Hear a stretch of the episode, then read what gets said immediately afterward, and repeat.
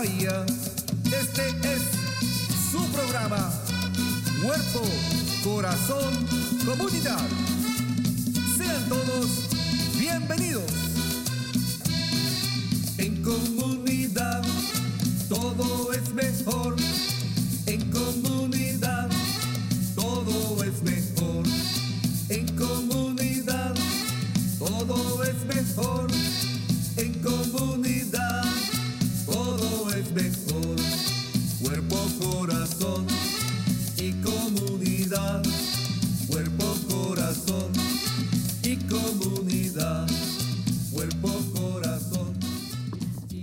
Cuerpo, corazón y comunidad. Saludos y bienvenidos aquí a Cuerpo, Corazón, Comunidad, un programa dedicado al bienestar de nuestra comunidad.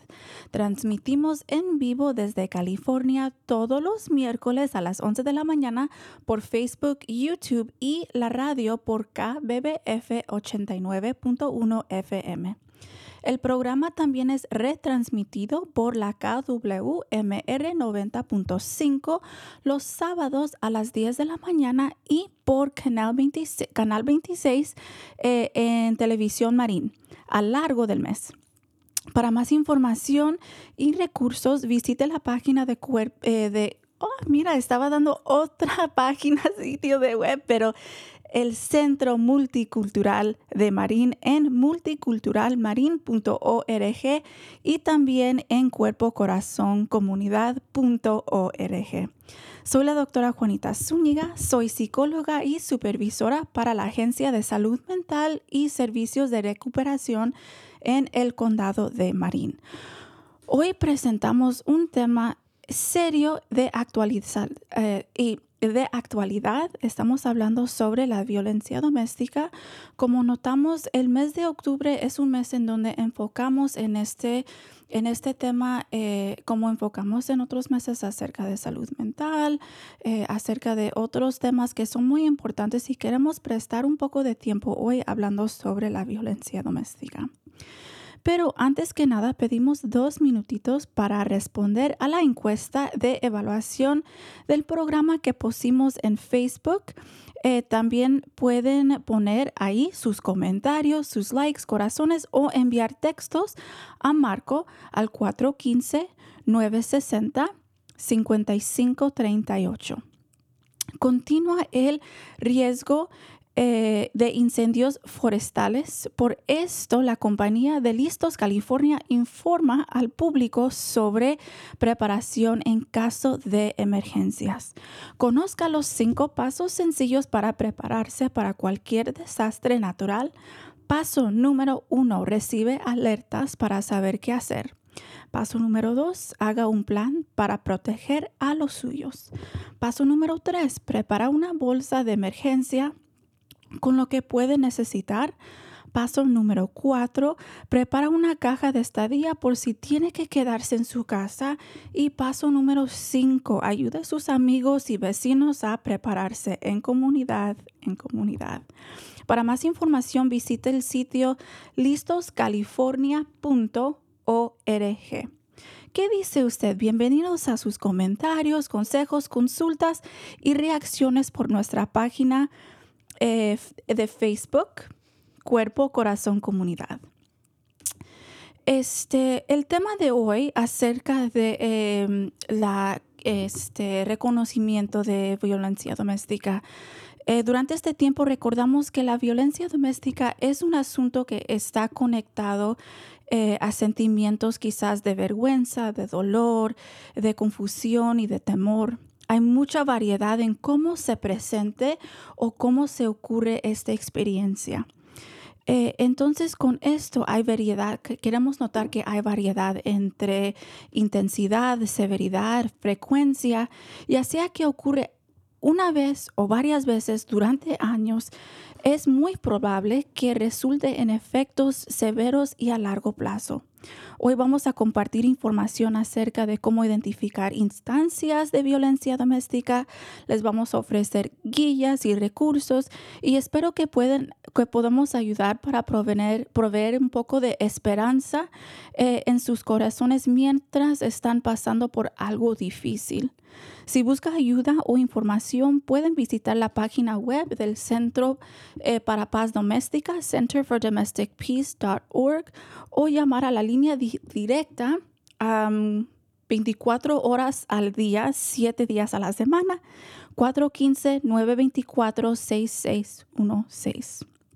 Y con eso quería introducir nuestra invitada, la casi doctora Ariel Armas.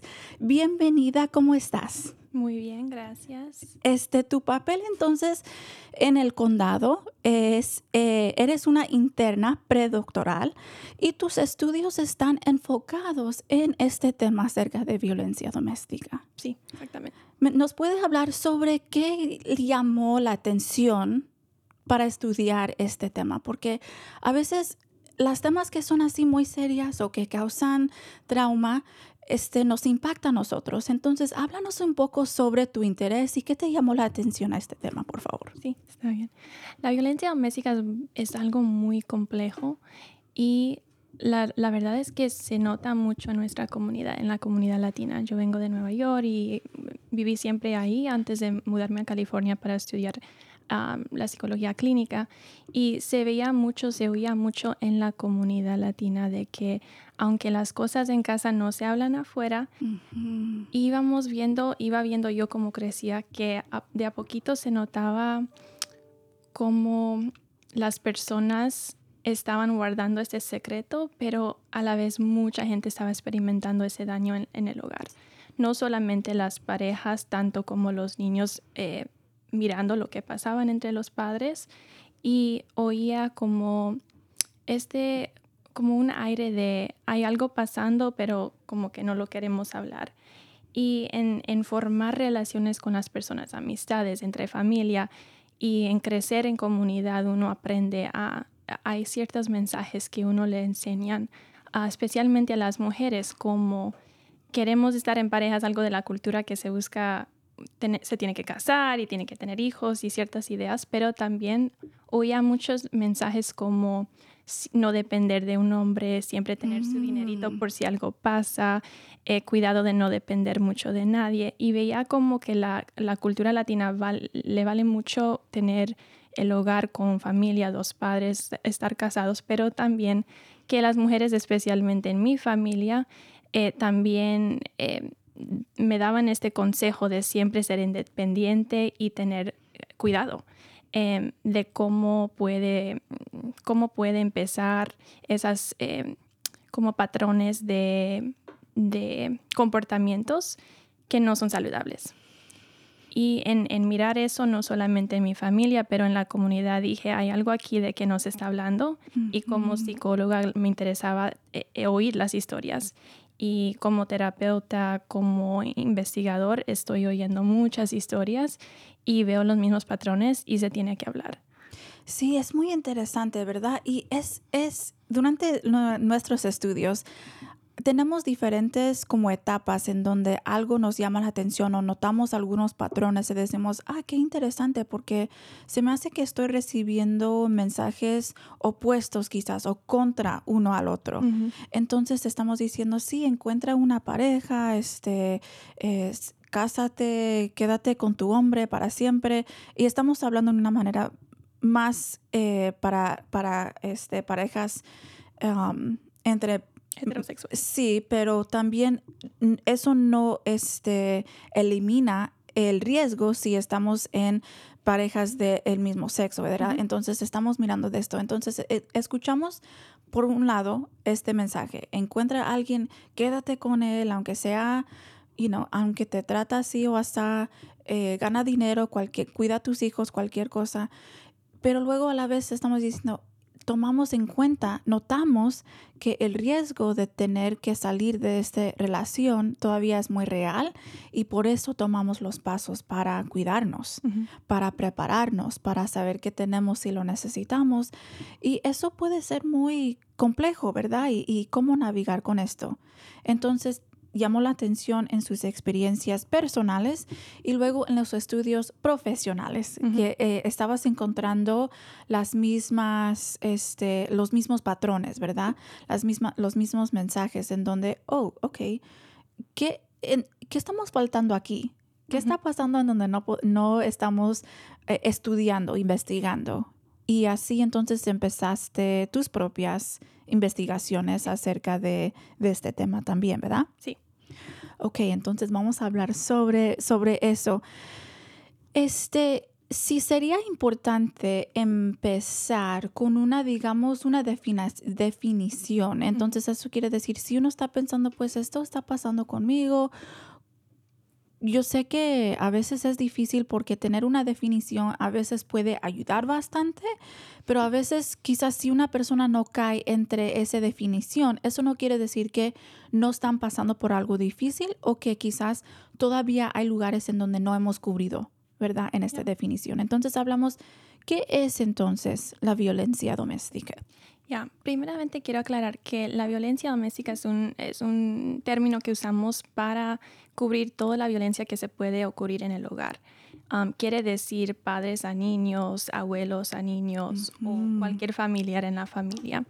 Para el propósito de nuestra conversación el día de hoy, estamos hablando específicamente de el daño que se puede, que puede ocurrir entre parejas, que también es, es considerado bajo de la violencia doméstica. También se está oyendo mucho el término la violencia del- de parejas íntimas. Decir que si no vivimos juntos, no estamos casados, todavía es una es violencia doméstica porque es entre parejas íntimas. Quiere decir fuimos a una cita y empezó las cosas o estamos casados por años y eso es lo que está pasando. Mm. Los, los términos están cambiando y también hace muy difícil estudiar, eh, hacer investigaciones sobre la violencia entre parejas porque no hay una definición eh, en, la cual todos eh, estamos de acuerdo. Pero para tratar de darles a las personas que están no- escuchándonos el día de hoy, queremos pensar cuando decimos la violencia doméstica o la violencia infligida por la pareja, estamos hablando de los comportamientos que son abusivos o pueden ser como un patrón de comportamientos que se hacen peor y peor a través del tiempo. O sea, esto Mm. no es algo que aparente ser desde el principio, sino que es algo que empieza, eh, a- em- empieza, perdón, empieza a poquitos, uno ni, ni se da cuenta y luego a través del tiempo empeora, empeora y uno dice, ¿cómo llegué aquí? Y tiene que ver con los comportamientos físicos, emocionales, abusos sexuales, abusos de todas clases, hasta económicos y relacionado con la inmigración, las cuales vamos a hablar. Pero todos esos comportamientos que realmente una, una pareja inflige al otro para ganar poder y control. Yo siempre digo cuando le explico a clientes o a personas que no entienden mucho de este tema que es, son comportamientos para gan- establecer, ganar control y poder y mantenerlo. Eso, ok, eso estás hablando sobre algo muy importante porque a veces notamos que la gente dice, ah, pues, ¿por qué no se va? ¿Por qué la primera vez que la abusó? ¿Por qué no salió de la casa? Pero no es tan fácil, ¿verdad? No es Ah. tan clara, no es tan como así o asá. Es un patrón que va cambiando y a veces notamos de que no nos damos cuenta, ¿verdad? De que, ah, oh, ¿cómo? A veces a- a- hasta la persona en ellos mismos preguntan, ¿cómo llegué aquí? porque vamos mir- miran, podemos mirar que es como un patrón de manipulación, de control que ocurre poco a poco a largo plazo Sí. y luego ya llegamos a ese punto y luego ya ya amamos a esa persona, ya queremos este eh, eh, creer que van a cambiar o que ellos también nos aman a nosotros y eh, que, que se equivocaron, que estaban enojados, que tenían hambre. Damos Ya también cuando uno entonces... entiende a la persona es muy fácil decir, ah, pues pasó por Sí. la, la cualquier razón. Pasó por su niñez, pasó porque estaba enojado, pasó por su salud mental, pasó porque está estresado o Ujú. estresada. Y, y por eso es la violencia doméstica es un tema tan importante de hablar sobre los mitos de que no, no es algo fácil para irse y que puede pasar a todas personas. O sea, no es algo que pasa solamente a las mujeres hacia los, a los hombres hacia las mujeres, que pasa en, en las relaciones um, LGBTQ también, que todas las personas pueden, y tenemos las estadísticas para confirmar que los hombres, tanto como las mujeres, están experimentando la violencia doméstica de diferentes formas. Uno en tres mujeres y uno en tres hombres en los Estados Unidos han pasado por alguna violencia infligida por una pareja. So, eso quiere decir que los hombres, tal como las mujeres, están experimentando este trauma al- al- a los mismos niveles. Sí. Ah, y a veces notamos de que esto puede tener eh, la influencia por no reportar o no decir. Entonces, pero lo que pasa y con más estudios, notamos que está pasando con, el mismo con la misma frecuencia. Sí. Antes se Wow. pensaba que no. Antes los números eran como uno en cuatro hombres, uno en siete, hombres. Ya, algo así. Pero ha cambiado. Es, eh, acabo, pues en preparación para el día de hoy, dije, wow, ya estamos como al, al mismo nivel. Um, y no quiere decir que antes no, sino que ahora se está reportando de la misma, eh, con la misma frecuencia. Y sabemos que son uno en tres personas que están reportando. Y hay varias razones por no reportar. Um, y reportar puede decir por la policía, por autoridades, o reportar, decirle, contarle a al- algún familiar o una amistad, decir esto es lo que estoy pasando. Cuando empezamos, usted notó que este es un tema que trae mucha culpa, mucha eh, vergüenza, es algo que no se habla y por eso estoy muy emocionada de hablarlo, porque eh, el hablar de este tema eh, es uno entender que varias personas están pasando por esto y que hay apoyo y que uno no está solo y que no es su culpa. Es, es lo más importante de entender que este es un patrón a través del tiempo que, que se empeora y empeora y que no es algo que uno atrae o que causó por sus propios comportamientos y nadie se merece el abuso. Nadie merece el abuso. Eso es algo que es muy importante que notamos, porque a veces si miramos o escuchamos que los mensajes que escucha eh, la persona que está sobreviviendo esta situación es de que es tu culpa, si tú hubieras ser di- algo diferente, tú me enojaste, tú me hiciste llegar a este punto. Entonces es muy importante que repetimos ese mensaje de que nadie merece abuso en ninguna manera, ¿verdad? Y cada persona está en control sobre sus propias decisiones y sus propias acciones. Entonces, si una persona le está tratando de echar culpa por hacerte daño, eh, eso es una forma de manipulación. Entonces, queremos solamente reconocer eso que es una táctica, ¿verdad? Que, que, que usan. Entonces, si hablamos, porque hay varias diferentes maneras que se puede, que se puede presentar Sí. este tipo de violencia. Y yo sé que estábamos hablando sobre, eh, también quería repasar algo. Es importante que notamos que eh, como está cambiando los términos, que no solamente estamos hablando sobre una pareja que vive juntos, pero más bien pueden tener sus propios hogares, pueden tener sus propios you know, lugares, eh, uno puede vivir en casa con su familia, todavía cualquier cosa. Pero si están en una pareja, eso es donde estamos enfocando, ¿verdad? O si hay una conexión romántica, este, todavía cae bajo de ese paraguas acerca de, Sí. de violencia doméstica. Em, entonces hablamos un poco sobre cómo se presenta la violencia doméstica, cómo, cuáles son las diferentes, los diferentes ejemplos en cómo se presenta. Yo sé que estábamos hablando sobre abuso físico, pero hay varias maneras que puede presentar este tipo de violencia. Sí, es importante hablar de los diferentes tipos de la violencia porque parte del estigma es de que se tiene que ver de una manera. O sea, si una persona es solamente víctima, sí sufrió por alguna violencia física. Y la realidad que hay varias, varias sobrevivientes que son sobrevivientes, pero nunca han experimentado que una pareja le pega o le hace algún daño físico, algún asalto. Y, se, y esas personas sienten como que no, no deben de sufrir o dicen cosas como, ah, pues nunca me, me, me, puso la mano por encima, pero todavía siento que me hizo daño. Quizás no es tan, tanto daño como las personas que han pasado por el abuso físico. Y lo que siempre digo es que las heridas físicas sanan y las emocionales llevan mucho más tiempo para sanar. Y eso va para las personas que han pasado por los abusos físicos y los que no.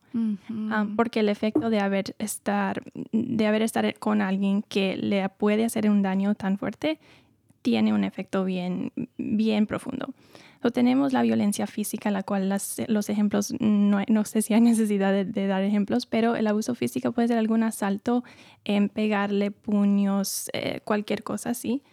Hay los abusos sexuales y eso puede ser tanto como los asaltos sexuales, pero también puede ser relacionado al control reproductiva, puede ser no evitar que la pareja tiene acceso a anticonceptivos, puede ser que la pareja quiere o no quiere tener hijos y la pareja le fuerza a hacer esa decisión, ser madre o ser padre cuando uno no quiere. tiende, también a hablar sobre por ejemplo, eh, conflictos sobre anticonceptivos, decir voy a usar o, definitivamente no lo usa o decir sí estoy protegido, protegida y no.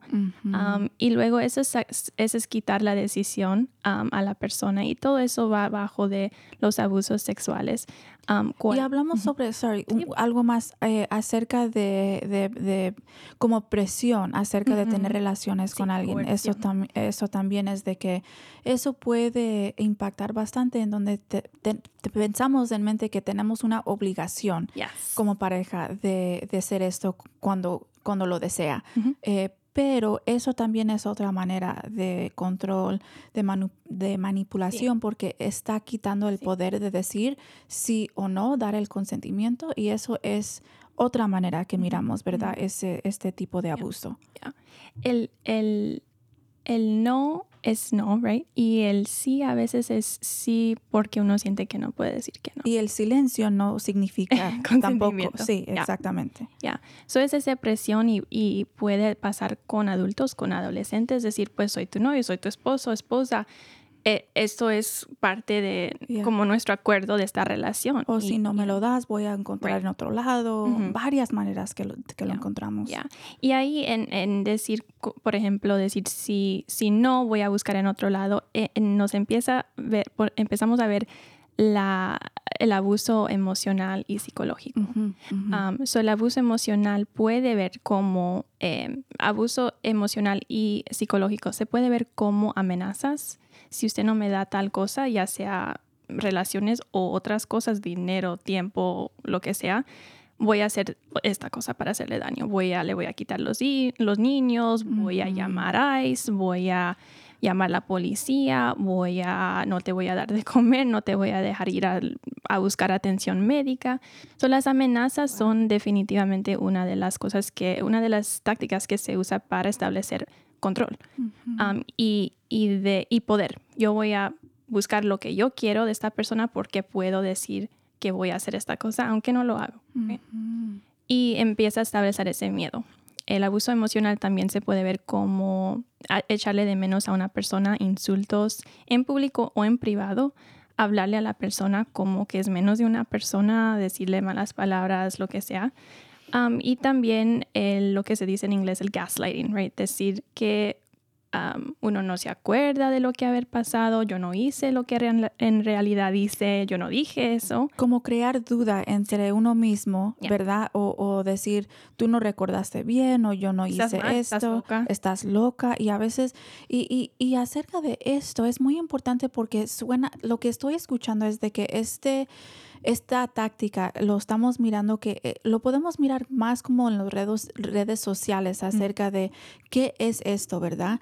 Porque antes quizás no estábamos hablando mucho sobre esto y, y nos quedamos en duda en nosotros mismos acerca de, wow, quizás sí, no debo de tener confianza en mí misma porque quizás no sé de lo que estoy hablando o se me olvidó cualquier cosa, pero es una manera de control y es importante que notamos si eso está pasando con frecuencia o si eso está pasando en situaciones este, eh, eh, muy importantes o, este, notamos de que estamos quedando con esa duda entre nosotros mismos.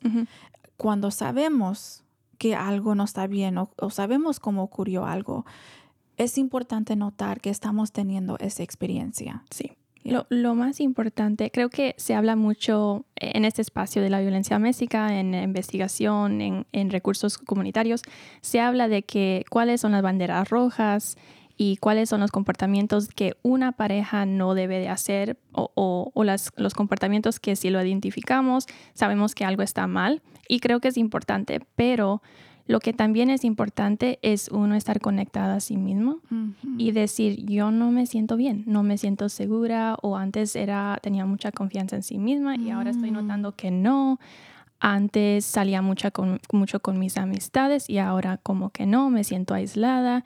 Eh, también poner atención a uno mismo, cómo uno ha cambiado en esta relación, por, por lo peor o por lo mejor, que sería algo bueno, pero cómo ha cambiado mi vida, cómo he cambiado mi forma de pensar en sí misma en estar con esta persona.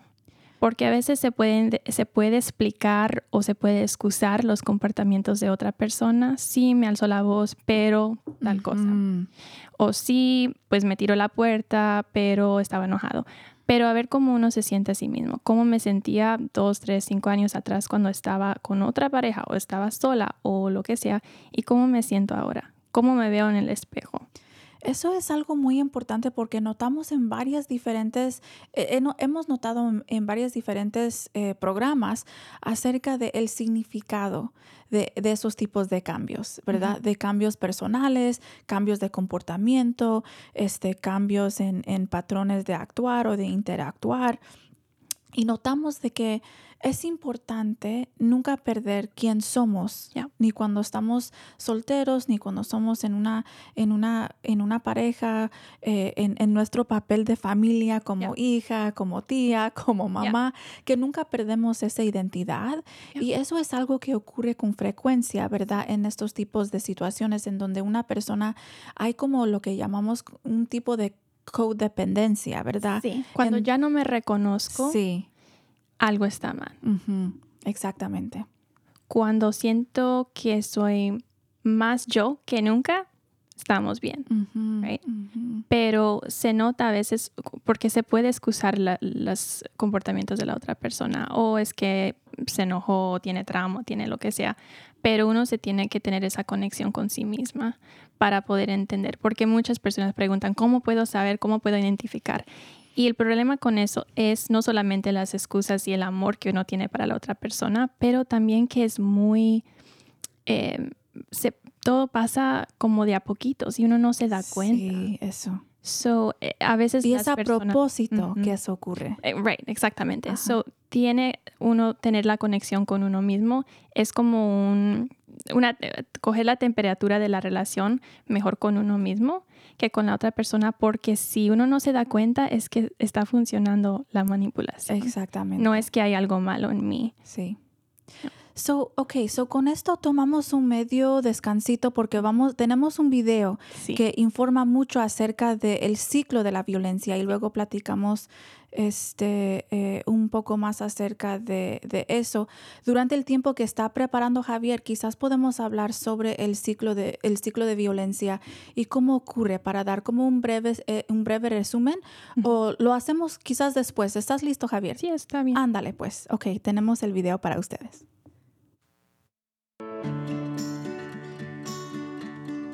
A diferencia de lo que muchas pensamos, la violencia de género no se presenta de forma lineal, sino cíclica. Pero, ¿qué significa esto? Que la violencia contra las mujeres no aumenta de forma directa. Es decir, quienes agraden no necesariamente comienzan con insultos, pasan a golpes y terminan con un feminicidio. En realidad, Distintos tipos de violencias se ejercen al mismo tiempo y se combinan con actos de cariño y demostraciones de afecto. Esto complica los procesos que viven las mujeres. Es por eso que las organizaciones de la sociedad civil utilizan el modelo del ciclo de la violencia como herramienta de prevención.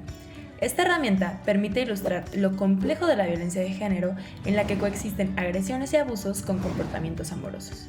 El ciclo de la violencia sigue un patrón que se divide en tres fases. Primero, existe una fase de tensión y hay roces que incrementan la ansiedad y la hostilidad. Después vienen las agresiones, cuando se presentan uno o distintos tipos de violencia. Finalmente, viene una fase de calma, también conocida como luna de miel, durante esta fase, el agresor se siente arrepentido por su comportamiento y cambia radicalmente su actitud, pero luego vuelve a empezar.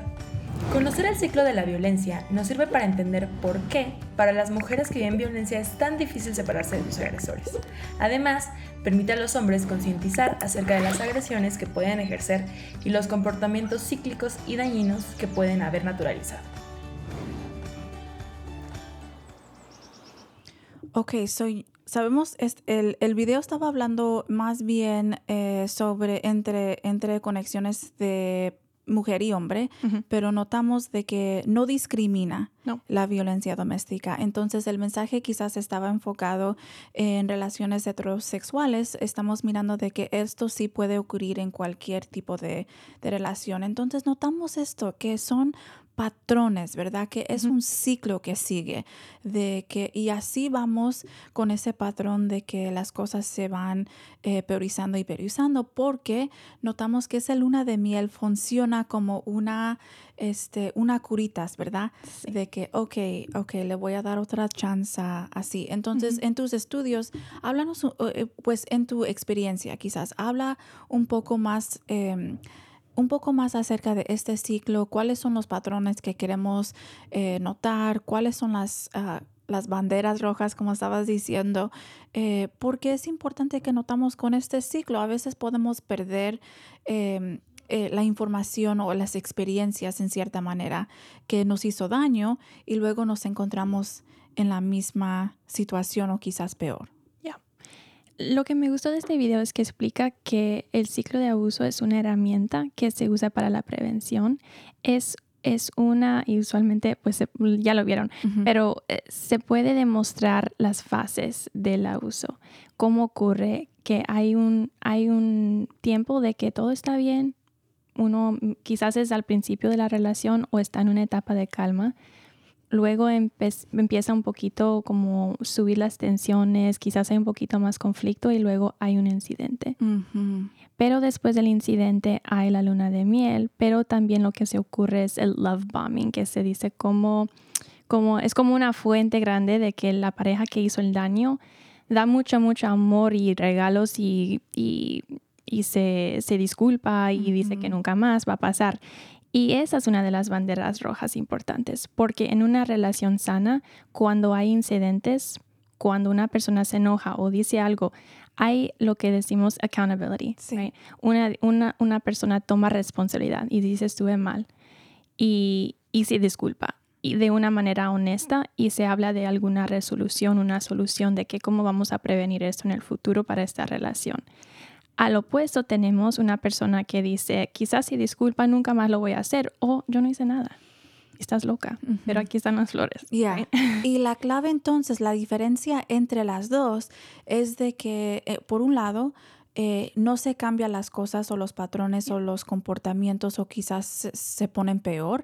Y luego, por otro lado, uno está tomando su responsabilidad, está pidiendo sus disculpas y notamos de que hay un cambio en el comportamiento o quizás hay atención o hay, hay empatía, hay responsabilidad, hay decir, hay alguna admisión de que estuve mal, eso, esto está mal y uno no lo merece o no está bien o yo me equivoqué, en vez de lo de un lado decir sí, sí estaba mal, perdóname y eh, uno se da cuenta cuando la disculpa se trata más de uno que la otra persona. Yo me estoy disculpando porque yo necesito tener el poder y control y no te quiero perder es diferente que decir, me siento, siento, me siento mal y quiero pedirle disculpas porque te hice daño a ti y te quiero y te amo.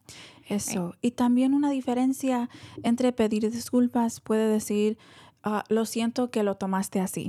Lo siento que eh, te sentiste así cuando yo hi- hice X o Y. Discúlpame Em, si te hice algún daño. Sí, right? sí, en vez de tomando esa responsabilidad y diciendo, lo siento por hacerte daño, lo siento que te, que te asusté, lo siento que te grité, lo siento que no seguí con mi acuerdo acerca de, de hacerte saber cuando llegué o cualquier otra cosa. Puede ser algo así de pequeño, pero de todos modos hay una diferencia entre tomar esa responsabilidad o echar la culpa a la otra persona por sentirse mal. Yeah. Y ahí encontramos también Yeah. una diferencia muy este, distinta. Ya, so sí, en ese ciclo se ve esa, ese ejemplo, pero también se puede ver que la- el ciclo de la violencia ah, nos ayuda a entender un poquito más sobre la violencia doméstica porque nadie es todo mal, nadie es todo malo, nadie es horrible todo el tiempo y ninguna relación es horrible todo el tiempo. Si la relación no tenía la luna de miel o no tenía el periodo de calma, antes de que se sigue ocurriendo incidentes, pues cualquier persona se va, ¿no? Exactamente. Pero en esa, en esa imagen se puede ver exactamente por qué la persona, las personas se quedan por mucho tiempo, porque nos agarra el corazón y dice, ah, es que se equivocaron y, y tengo la esperanza de que se va a mejorar la situación o que esta persona va a cambiar. Si la persona nunca se disculpa y no le importa y siempre hay incidentes todos los días, pues ya, ya me voy. Sí. Ya. Entonces notamos que sí, es una herramienta, ¿verdad? Que usan a veces para manipular.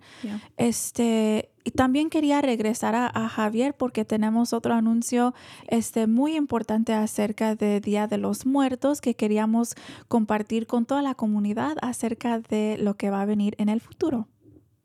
Acompáñenos a nuestra celebración anual del Día de los Muertos en San Rafael. Este año tendremos diferentes actividades, comenzando el sábado 21 de octubre a las 3 pm con una procesión de coches por el centro de San Rafael. Iniciaremos en el estacionamiento de la alcaldía y después tendremos un convivio y show de carros en el Centro Multicultural de Marín. Los miembros de la comunidad están invitados a decorar sus autos y pasear con nosotros por las calles principales de la ciudad. Visiten nuestro sitio web para registrarse. La celebración anual continuará el sábado 4 de noviembre de 3 a 9 pm en el centro comunitario Albert J. Borough en Pickleweed Park. La entrada será gratis. Tendremos talleres de arte, altares, música en vivo, presentaciones culturales, comida y nuestra tradicional procesión con velas y flores a las 6 pm. Concluiremos con nuestro tradicional baile comunitario a las 7 y 30 pm y tendremos como invitados especiales a Área Agresiva. Este evento solo se manejará en efectivo. Agradecemos a nuestros patrocinadores principales Marine Community Foundation y Soul Food por hacer posible este evento. Ah, ok. So, todavía estamos en la etapa de celebrando el Día de los Muertos. Eh, espero que ustedes pueden participar, celebrar aquí en el, Centro Multicultural de Marín. Ya todo está muy festiva, festivo. Tenemos nuestro altar aquí abajo. Entonces, espero que ustedes pueden participar y, este, divertirse un poco eh, en las celebraciones del Día de los Muertos. Hoy estamos hablando sobre la violencia doméstica. Tenemos a una invitada muy especial, la casi doctora Ariel Armas, este, y ella eh, nos está informando, educando acerca de este tema, notando diferentes señales, notando diferentes patrones. Hemos hablado sobre diferentes tipos, diferentes maneras en cómo identificamos si uno está experimentando eh, violencia doméstica. Hemos hablado sobre diferentes tipos de violencia que uno puede experimentar, como eh, eh, físico, abuso sexual, abuso emocional, psicológico. Este, hablaste un poco sobre manipulación. ¿Qué tal si enfocamos en eh, el abuso económico y acerca de inmigración? Porque esos son dos eh, eh, áreas en donde quizás no hemos enfocado mucho o quizás antes no teníamos mucha información acerca de esto.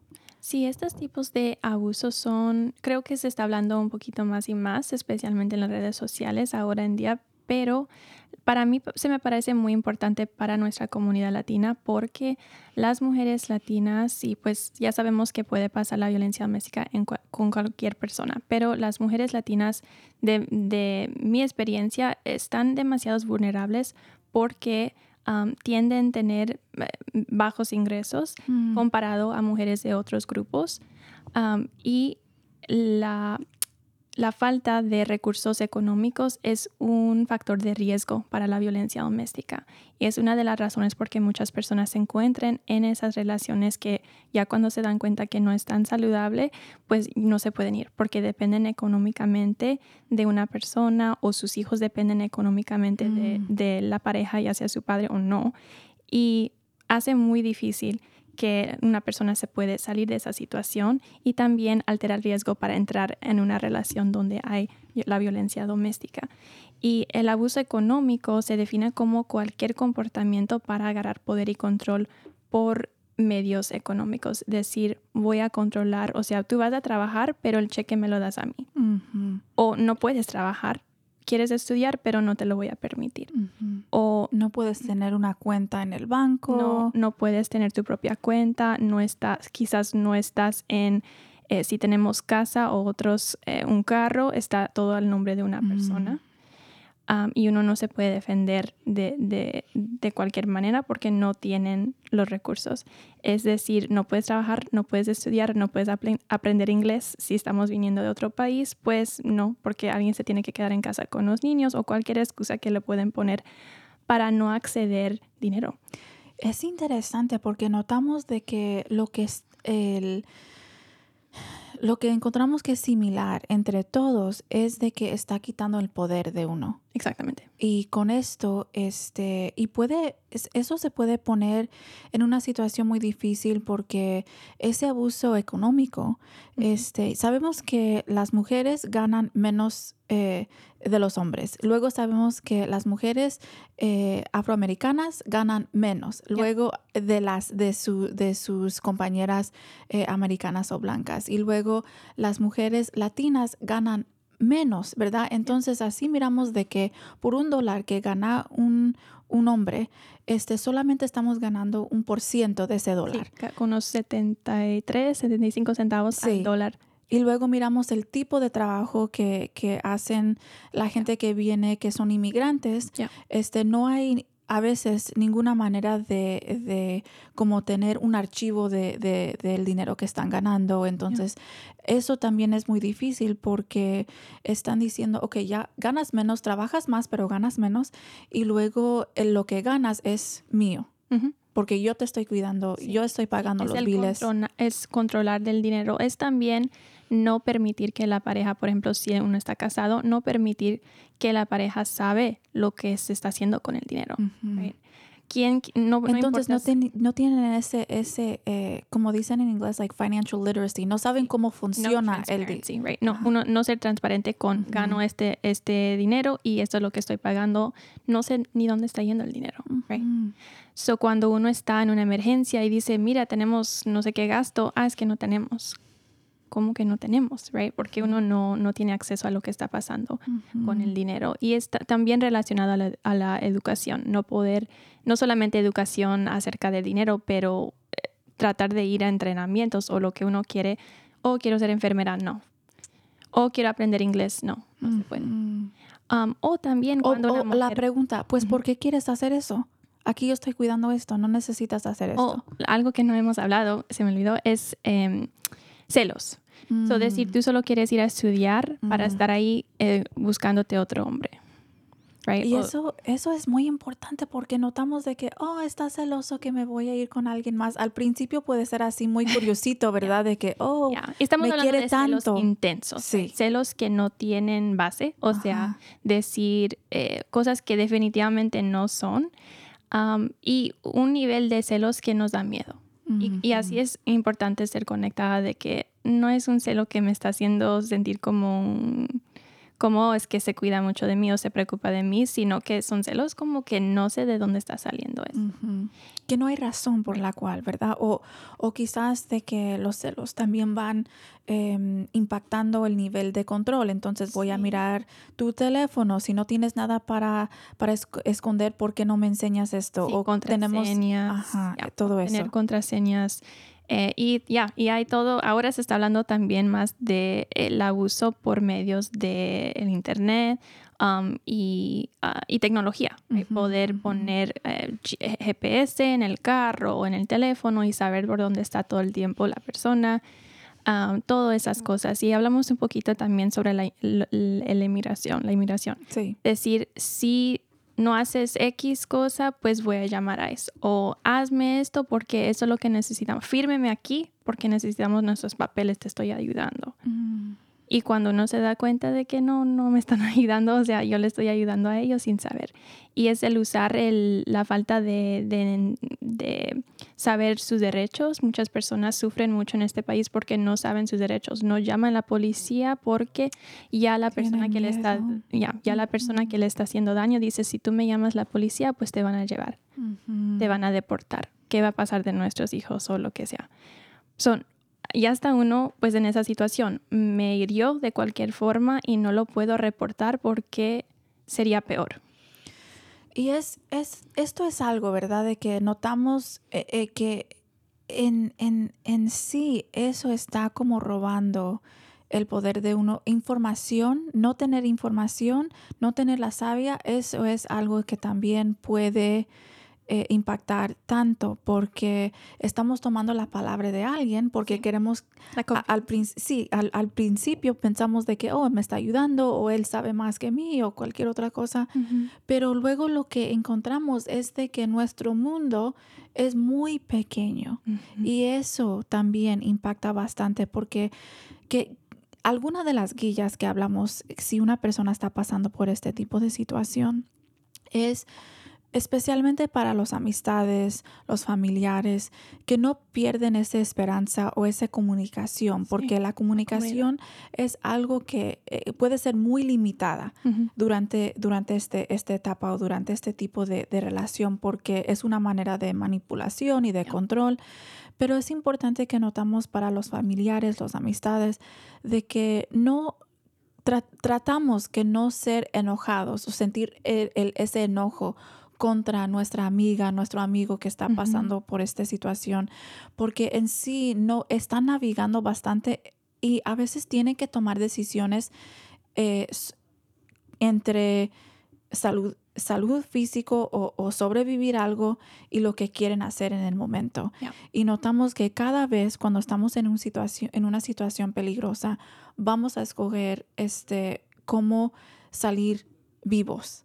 Y tratar de, de mantener cuando podemos ese, ese, los chequeos, mandar texto, te estoy pensando, quieres salir por un, por un cafecito, cualquier otra cosa, eh, pero no, no presionarlos, pero hacerles Sí. saber, si me Estoy aquí. necesitas, aquí estoy. Sí. Siguiendo a ese tema como de apoyar a alguien, ¿cómo, se, ¿cómo apoyamos a una persona que quizás tenemos la sospecha de que están pasando por esto o ya, ya sabemos que están pasando por alguna violencia, algún abuso en su, eh, con su pareja? ¿Cómo le apoyamos y ayudamos? Es estar ahí, porque lo que tenemos son muchos, mucho estigma y muchos mitos sobre la violencia doméstica. Ah, es que yo, yo le recogí, dijo que se iba y luego volvió. Y ya no quiero más, ya no le voy a apoyar más. Y la gente se cansa, right? porque dicen es como que, ¿por qué me llaman si van a volver con esa Y lo persona? toman como personal. Yeah. Y, y eso no es. Y entendemos, right? Entendemos que uno, las- tenemos solamente tanto esfuerzo que podemos poner, energía, y a veces es importante también um, para poner un poquito, poner límites y decir, yo te quiero ayudar, pero ¿hasta cuándo? Um, y se puede, pero ese, esa es la conexión, porque un, lo que nos pone a un riesgo muy, muy alto. Um, estamos hablando de la violencia doméstica, no todo, son uno en tres mujeres, uno en tres hombres, no, todo, no toda la gente sale, right? La gente o salen de la situación o fallece algo, alguien, Sí, right? So estamos hablando de una tema muy seria. sí. Es la aislamiento es lo más grande que, que puede ponerle a riesgo a una persona de, Sí. de perder la vida hacia sí mismo o por la pareja. Porque ya cuando, como usted dijo, el mundo se nos hace bien, bien, bien chiquito. Solamente sé, todo lo que sé sobre el mundo, la vida, sí misma viene de una persona. Y a veces se necesita una persona decir, no estoy aquí por ti, llámame, búscame, yo te, yo te recojo, yo te busco, yo te ayudo. y es muy importante de no dejarle solo a esa persona que está pasando por eso o maybe no están quizás no están listos para decir lo que está pasando, pero uno ya tiene alguna sospecha o que algo está pasando ahí, como que no se siente seguro esa persona. Voy a estar aquí, voy a llamarle, voy a ver si están bien.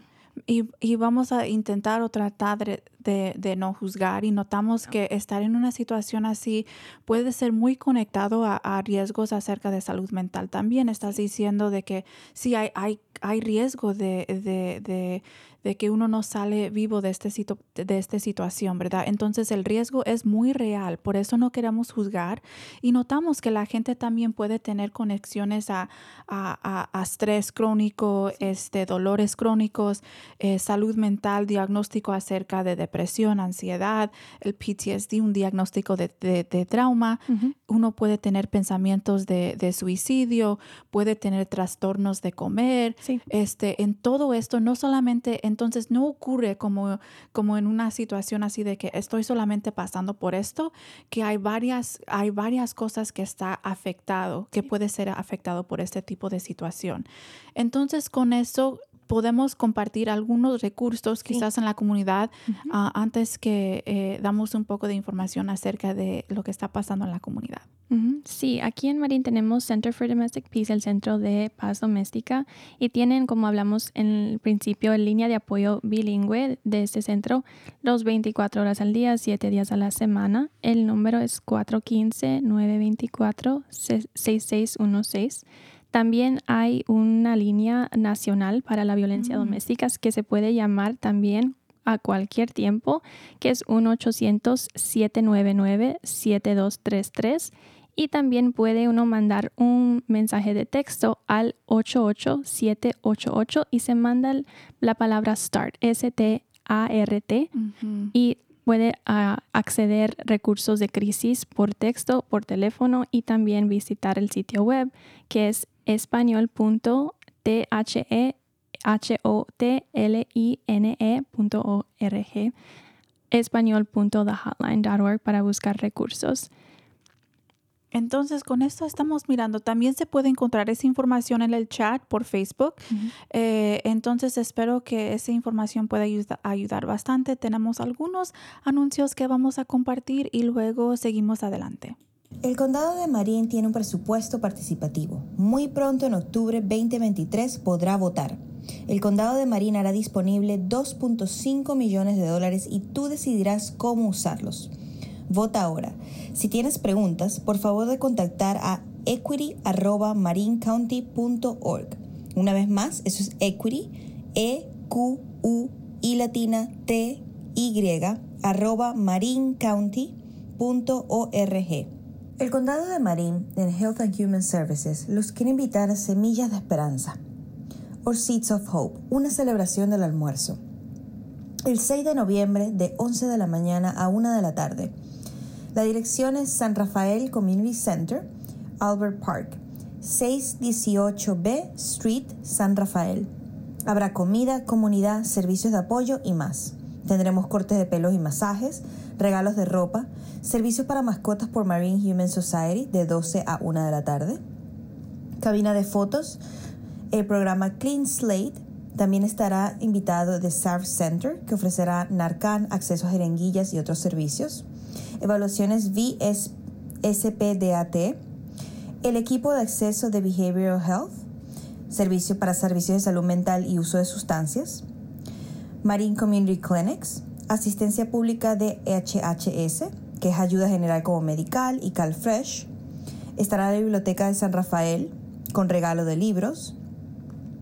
OD Free Marine, Downtown Street Steam, Helen Vine Recovery Centers, Canal Alliance, Live Experience Advisory Board, el Centro Multicultural de Marín y el almuerzo será ofrecido por D. Wagner Catering y Forest Fire Barbecue. Los esperamos. Gracias. Muchísimas gracias a la casa y doctora Daniel González, que va a estar aquí eh, la próxima semana. Quería solamente de nuevo repetir el número de teléfono para el Centro para Paz Doméstica. Eh, esta línea está disponible 24 horas al día, 7 días a la semana, 415-924-6616. Quería también solamente dar, eh, repetir el mensaje que nadie merece el abuso, el maltratamiento, eh, el control, manipulación. Entonces miramos que hoy fue un tema muy serio. Espero que con los recursos y la información eh, la comunidad se pudo este, aprender bastante y a saber dónde ir si necesitan ayuda. Este, con eso entonces, algunas, algunas, algunos pensamientos, palabras de, de cerrar. Sí, hablamos, como dijo, de que nadie se merece el abuso ni el daño, especialmente de alguien que, que ama mucho. Pero le quiero también ofrecer a la comunidad lo opuesto, que cada persona, si nos estás escuchando o no, ah, cada persona, todo el mundo es digno de amor y respeto. Mm, eso. Ah, me gusta ese reframe. Ándale. Sí, todos somos, todos somos dignos de amor y respeto.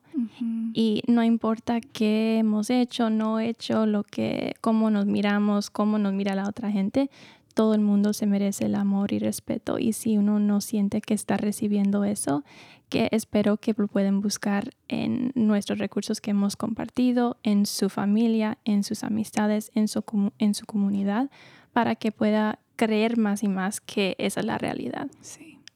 Que, que, son, que son válidos y merecen ese, ese respeto y honor, ¿verdad? Muchísimas, muchísimas gracias. Al despedirnos, les recordemos que pueden ver o escuchar eh, este programa y programas anteriores en YouTube, Facebook y Spotify en cuerpocorazoncomunidad.org y ahí pueden eh, buscar el tema de programas. Agradecemos a nuestro equipo de producción, Marco Berger, Javier Vicuña, Santi Hernández. Este, gracias a nuestros patrinos,